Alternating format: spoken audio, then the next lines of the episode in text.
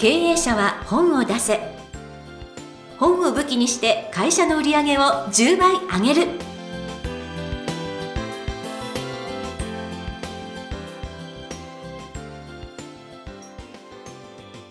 皆さんこんにちは。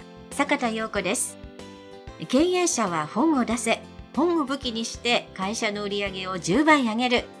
ジャイアン今回もよろしくお願いいたします。はい、よろしくお願いします。えジャイアンなんか沖縄に毎月行っていてねはいはい。なんかあの素晴らしいこの時期なのにホタルがあの、ジャイアンの沖縄にある家はですね、夜中、真夜中、えー12時過ぎてからホタルが飛びます。すごいすごい。あの、まあ、夜はビール、外の縁側で飲むんですけど、うんホタル今までね、12時過ぎに飲んだことなかったんですけど、うんうんうんうん真夜中ずっと2時3時飛んでます。で、夕方の5時6時になると、フルーツバットが飛んできて、ガジュマルの木の、えー実を食べます。で、ガジュマルの木ってイチジク科なので、イチジクみ、イチジクの豆みたいなちっちゃなね、イチジクがいっぱいになるんです。で、食べると甘いんですよ。それをね、食べに来ます。フルーツバットってコウモリです。コウモリ、でっかいコウモリです。ええ 最初なんかバタバタ飛んでるから鳥かなと思ったら、コウモリで。コウモリ、うん。えで、もう夜中になると、えージャイアンの家森の中にあるんで、満天の星が見えて、もう本当いいですよね。ええ。素敵な。沖縄に6年住んでね、ホタル、自分の庭にいっぱいいると思わなかったんで。へえ。やっぱ夜中に外に出て飲んでみるもんですね、とか言ってちなみに、あの、6月の梅雨の時には、はいカタツムリが1万匹ぐらい大発生して、ちょっと待ってそれ家を、家をガンガン登ってきます。それはちょっと、ちょっと、なんか、趣があるかどうか、あの、ちょっと想像ができないんそれですが。毎年それなんで、はい。へえ。いや、でもなんか自然満喫できるお宅自然満ね。喫。朝はなんか鳥の鳴き声うるさくてうるさくて。あ、それで目覚まし。すごい、それ目覚ましになりますね。へえ、もう羨ましい。いいですよ。ぜひ、そのうち、あの、沖縄でまたパーティーやりますんで、ぜひ来てください。お邪魔したいと思います。ということで、経営者は本を出せ。今回もジャイアンよろしくお願いいたします。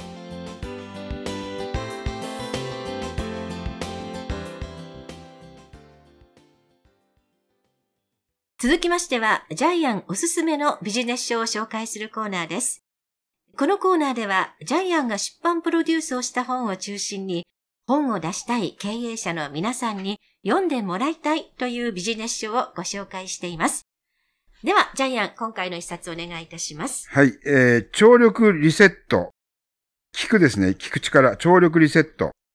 耳を鍛える新習慣。聞こえにくいなら聞きなさい。はい。えー、著者は、八島隆俊先生。えー、出版社は、飛鳥新社。はい。はい。耳の聴力の、聴力を良くする本ですね。はい。はい。じゃあ、プロフィールお願いします。はい。えー八島隆俊さん。大森耳鼻咽喉科委員長、東京医科歯科大学臨床教授で、えーいらっしゃいます。えー大学では、聴覚、平行覚等の聴覚器の研究をはじめ、えー外来治療や教団に立つ一方、開業医として日々現場で多くの方の耳のトラブルに向き合っていらっしゃいます。えこれまで20万人以上を見てきた耳のプロ。専門は聴覚医学、めまい平行医学ということです。はい。で、コロナによって耳が悪くなる人が今増えてるんですよね。うんあのー、リモートで、えー仕事をしてるので、まあ、オンライン会議って、まあ、スピーカーのボリュームを上げることができて、マスクしてることが多いんで、聞こえにくいですようね。んはい。えー、まあ、これ仕方がないと思いますけども、これ聞聞こえにくさが時代とともに進んでますよね。はい。はい。で、年だから聞こえにくいってわけじゃないんですよね。そうなんです。ただ、段階の世代3人に2人は難聴になってるんですよね。びっくり。これ、国立長寿医療研究センターのデータなんで正しいと思いますけども、はい。え今の段階の世代3人2人はもう難聴になってます。ねえ。はい。中にはもう補聴器が必要な人もたくさん出てるわけなんで、うんはい。で、あの、結構大事なのは耳から入ってくる情報が脳を刺激して、いろいろなですね、あの、まあ感情もそうだし、仕事にも影響しちゃうってことですよね。そうなんです。なんか聞こえにくいから人間関係がね、あの人聞いてないとかなんか無視したみたいな感じで、人間関係がまあトラブルになったりねそうそうそうそう。結構怖いんですよね。うん。あのー高い音からね、パピプペポみたいな、高い音から聞こえづらくなっていくそうです。はい。聞こえますかね？パピプペポ。はい。皆さん聞こえましたか、はいうーん。で、今までは、まあ、ジャイアン耳はいい方なので、そんなに意識してなかったけど、やっぱり、これから、まあ、進んでいくんですよね。加齢とともにいね。や、もう本当そうです。で、聞こえにくくなると、結局、脳が、えー音を認識してない脳が、えーどんどん活性化から逆の方向に行くんで、認知症も進んじゃうんですよね。そう、これ怖いですよ。うんうん。で、これじゃあ、段階の世代って言って、じゃあ70代の人たちの話って言われたらまた違って、若い人もスマホ難聴ですよね。はい。スマートフォンの普及で、スマホ難聴が増えている。うん。あとこれイヤホン難聴とも呼ばれてるんですけども、はい。で、若いから大丈夫って言って治療が遅れて聞こえなくなる可能性もあります。多いです。うん。私の仕事仲間も、やっぱりあの、働き盛り30歳、40歳、50歳で、ぱりその、放送の音を自分で喋った音をイヤホンで聞くんですけど、結構大きい音で聞く人もいらして、そういう方は結構難聴になって、もう30代、40代から突発性難聴で、あの、苦労されてる方いらっしゃいますね。うんやっぱりね、1週間とか10日放置してたっていう方多いです。キーンとかジーとか、うん。これ耳鳴りは危険信号なんですよね。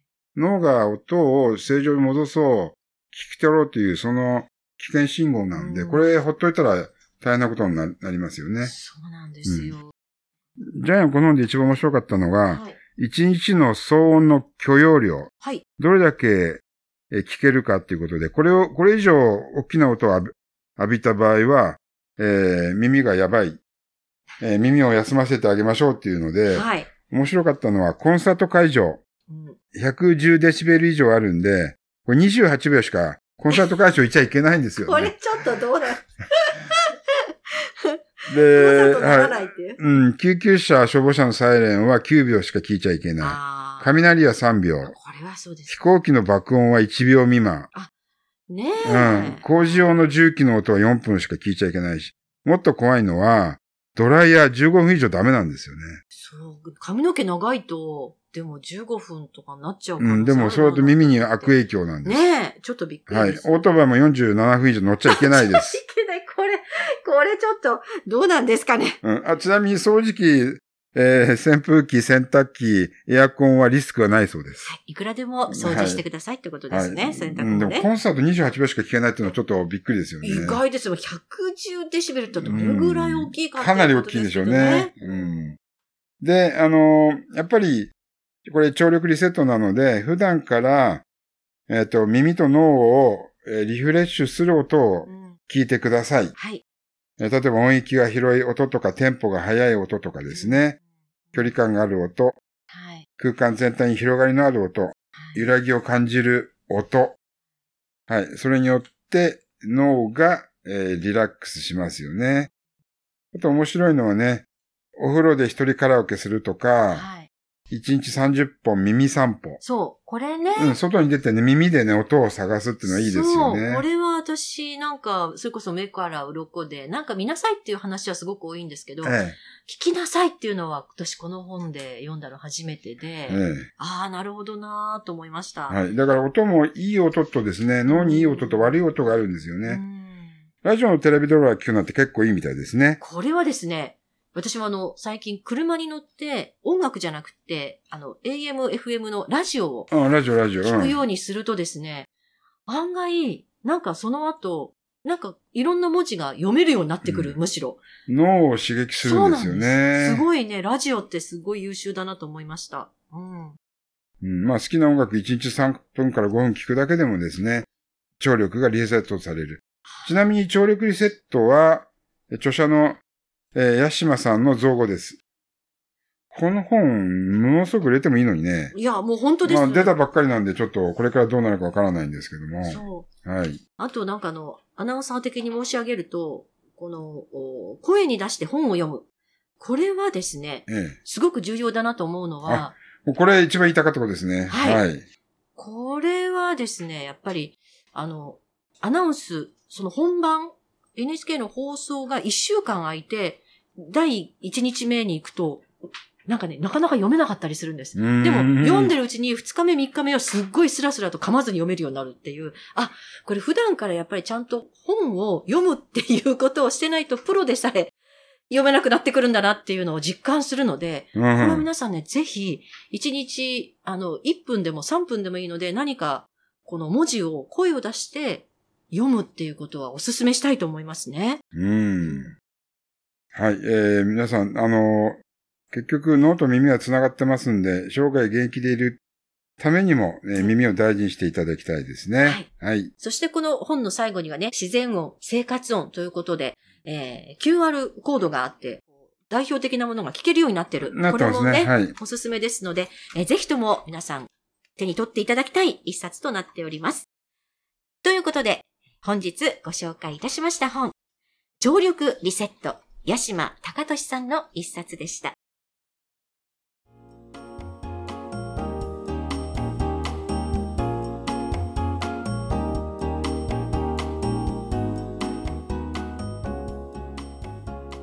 続きましては、ブックウェポンのコーナーです。このコーナーでは実際に本を使ってどうビジネスに生かすか、そして成功するのかジャイアンから伝えていただきます。今回のテーマよろしくお願いいたします。はい。えー経営者は耳活しなさい。えー耳の活動ですね。婚活みたいな感じですね。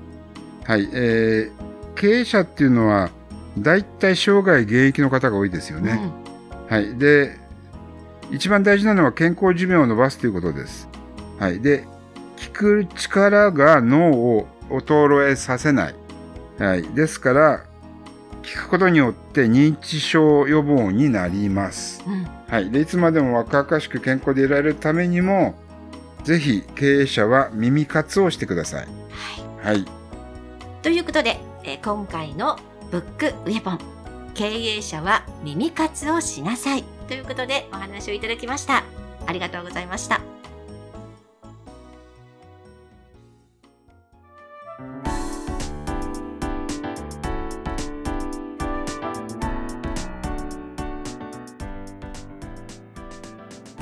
86回経営者は本を出せいかがだったでしょうか？